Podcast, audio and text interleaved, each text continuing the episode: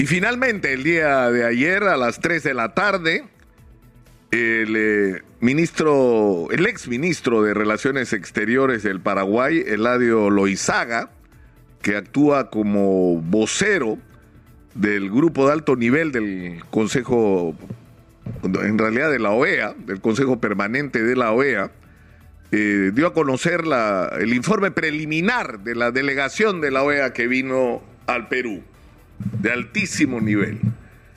Y la verdad es que lo que dice el, reporte, que está eh, registrado en un informe eh, que fue transmitido públicamente y que reproducido luego en ocho, en ocho páginas, no, no dice nada que los peruanos no sepamos ya.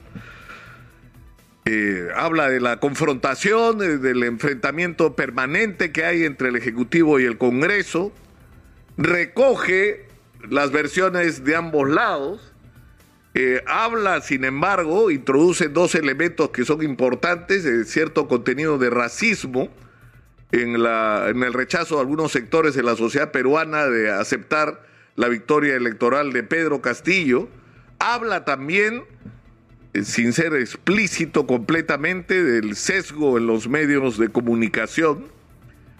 Aunque es cierto, al final dice que ningún sesgo podría justificar una pretensión de limitar la libertad de expresión. Lo que a mí me ha llamado la atención en primer lugar y ante todo es que el informe de esta misión de la OEA no habla de un tema del que estamos hablando todos los días los peruanos, que es el tema de la corrupción.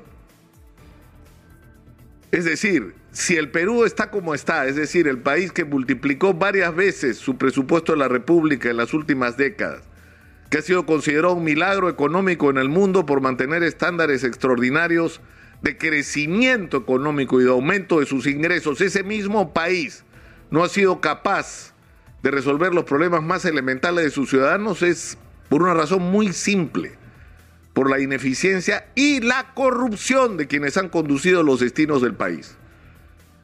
Es uno de los problemas fundamentales del Perú y es más, es uno de los ejes del debate hoy. Es cierto, hay gente que desde que el profesor Castillo se instaló en el gobierno ha dicho vacancia, vacancia, no había ni puesto el pie el profesor en Palacio y ya querían vacarlo. Eso es verdad. Gente que no reconoció el resultado electoral, eso es cierto. Pero hoy la discusión se ha trasladado a otro escenario. La discusión es, la Fiscalía ha encontrado evidencias de que el presidente está involucrado en actos de corrupción. Entonces, ¿qué nos hacemos con una situación de esta naturaleza? Hacemos lo mismo que hicimos con los gobiernos anteriores y miren cómo lo pagamos. Están, el que no se suicidó huyó del país está haciendo cola para ir preso. Esa es la situación en la que estamos. Vamos a hacer lo mismo que hicimos antes, como yo he dicho de una manera bien grosera y me ratifico, mirar para el techo y hacernos los cojudos hasta que acabe su mandato. ¿Eso es lo que vamos a hacer? ¿O vamos a buscar los mecanismos para dejar sentado un precedente? Que la sociedad peruana es intolerante con la corrupción. Esa es la discusión que tenemos hoy. Esa es la discusión y ya no es una discusión entre Pedro Castillo y sus enemigos desde el origen. No, señor, esto es una discusión entre el señor presidente de la República y la sociedad peruana, que requiere que se sanee el ejercicio de la función pública, que se acabe la corrupción en este país porque ya daño suficiente nos hizo. Y a mí me llama la atención que en estas ocho páginas el problema de la corrupción no existe. Insisto, cuando es un eje del debate nacional. Es más, lo es en otros países. Acá felizmente es más explícito, porque la corrupción está en todos los países. ¿ah? Y Odebrecht ha estado por todos lados, y clubes de la construcción les aseguro que hay por todas partes. Y comisiones ilegales y mecanismos según, o sea, con características nacionales en todos lados. La mordida tiene diferentes nombres, pero al final es el mismo fenómeno. ¿Quieres hacer una obra pública contratar? Tienes que coimear. Así es. Puede ser más articulado, más organizado, lo que quieran, pero es un fenómeno que nos agobia a todos en el continente. Y eso me parece que no está bien, porque eso debió ser introducido en este informe.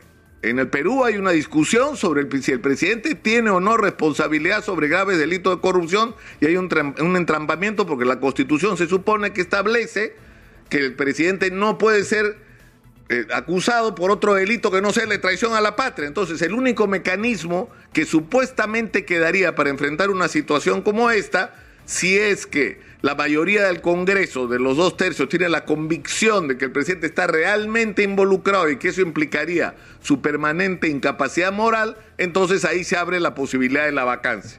Eso es lo que estamos discutiendo en gran medida, eso no habla el informe de la OEA. Entonces, pero en fin, ¿qué cosa es lo que, lo que propone la OEA? Que se haga una tregua, es decir, freeze, como dicen los gringos ¿no? Inmóvil como el juego ese que jugábamos de niño. La pega inmóvil. Inmóvil, que nadie se mueva. ¿Ah? Alto la acción. Nadie hace nada y abran un canal, es decir, nadie hace nada. ¿Qué significa? Que el Congreso deje de procesar la moción de vacancia y otras acusaciones constitucionales, algunas sinceramente delirantes que nos hacen perder el tiempo, pero lo serio es una moción de vacancia, eso es estructurado, eso es organizado. Y por el otro lado, que el gobierno no active una postura a favor de cerrar el Congreso con las benditas cuestiones de confianza. Ya el Tribunal Constitucional adelantado a través de la medida cautelar que el gobierno no puede considerar como válida esa primera negativa de confianza que según el gobierno se ha producido y según el Congreso no. El Tribunal Constitucional todo indica le va a dar la razón al Congreso no tienen derecho a usar esa primera negativa a admitir la, modificación de la legislación sobre referéndum como una cuestión de confianza negada. El problema es que eh, ni había terminado de, leerse el informe y el Congreso estaba diciéndole que no, aprobando que se va a admitir a debate la moción de vacancia y que el próximo miércoles 7 se va a discutir en el Congreso la moción de vacancia presidencial. Es decir, que el mensaje que había terminado de emitirse y ya había sido denegado, o sea, ya eh, no estaba admitido. Y hay voces del gobierno que por, por un lado dicen, eh, queremos el diálogo, pero por el otro lado dicen que sí hubo eh, cuestión de confianza en, en la primera votación esta o en la primera decisión que tomó el Congreso con respecto a la ley del referéndum. Entonces, la OEA dice, tregua, y nada indica que haya tregua. Y lo segundo que dice diálogo. Y está claro que el diálogo, es decir, la imagen del presidente del Congreso sentado con el presidente del Congreso, el presidente de la República o el presidente del Congreso es una imagen imposible a menos que sea en un contexto como del acuerdo nacional, pero no quieren, no quieren ni ir al Consejo de Estado. Entonces estamos atrapados en una situación realmente muy compleja y yo me temo que la respuesta que nos está dando la OEA eh, no nos va a servir de mucho, sinceramente. No nos va a servir de mucho. Tendremos que esperar al resultado de la votación de la próxima semana, si hay vacancia o no hay vacancia, si hay los votos suficientes o no, y a partir de ese momento habrá que enfrentar la discusión de qué es lo que se hace en este país. Lo peor que podría ocurrir es que la respuesta del gobierno sea provocar cuestiones de confianza, porque lo puede hacer.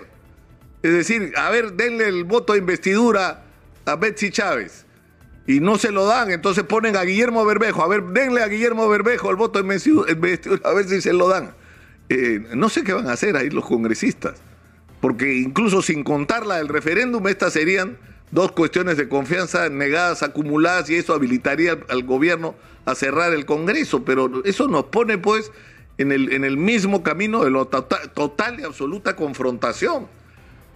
y un tema final que la OEA debió tomar con mayor, eh, no sé, objetividad, es lo que dicen las encuestas del sentimiento nacional, que si le dieran a la gente la opinión de decidir, la inmensa mayoría de peruanos lo que preferiría es que se adelanten las elecciones y que se vayan todos.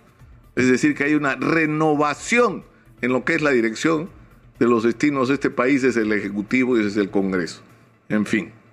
Así estamos. Soy Nicolás Lucar. Esto es Hablemos Claros. Estamos en Exitosa Perú.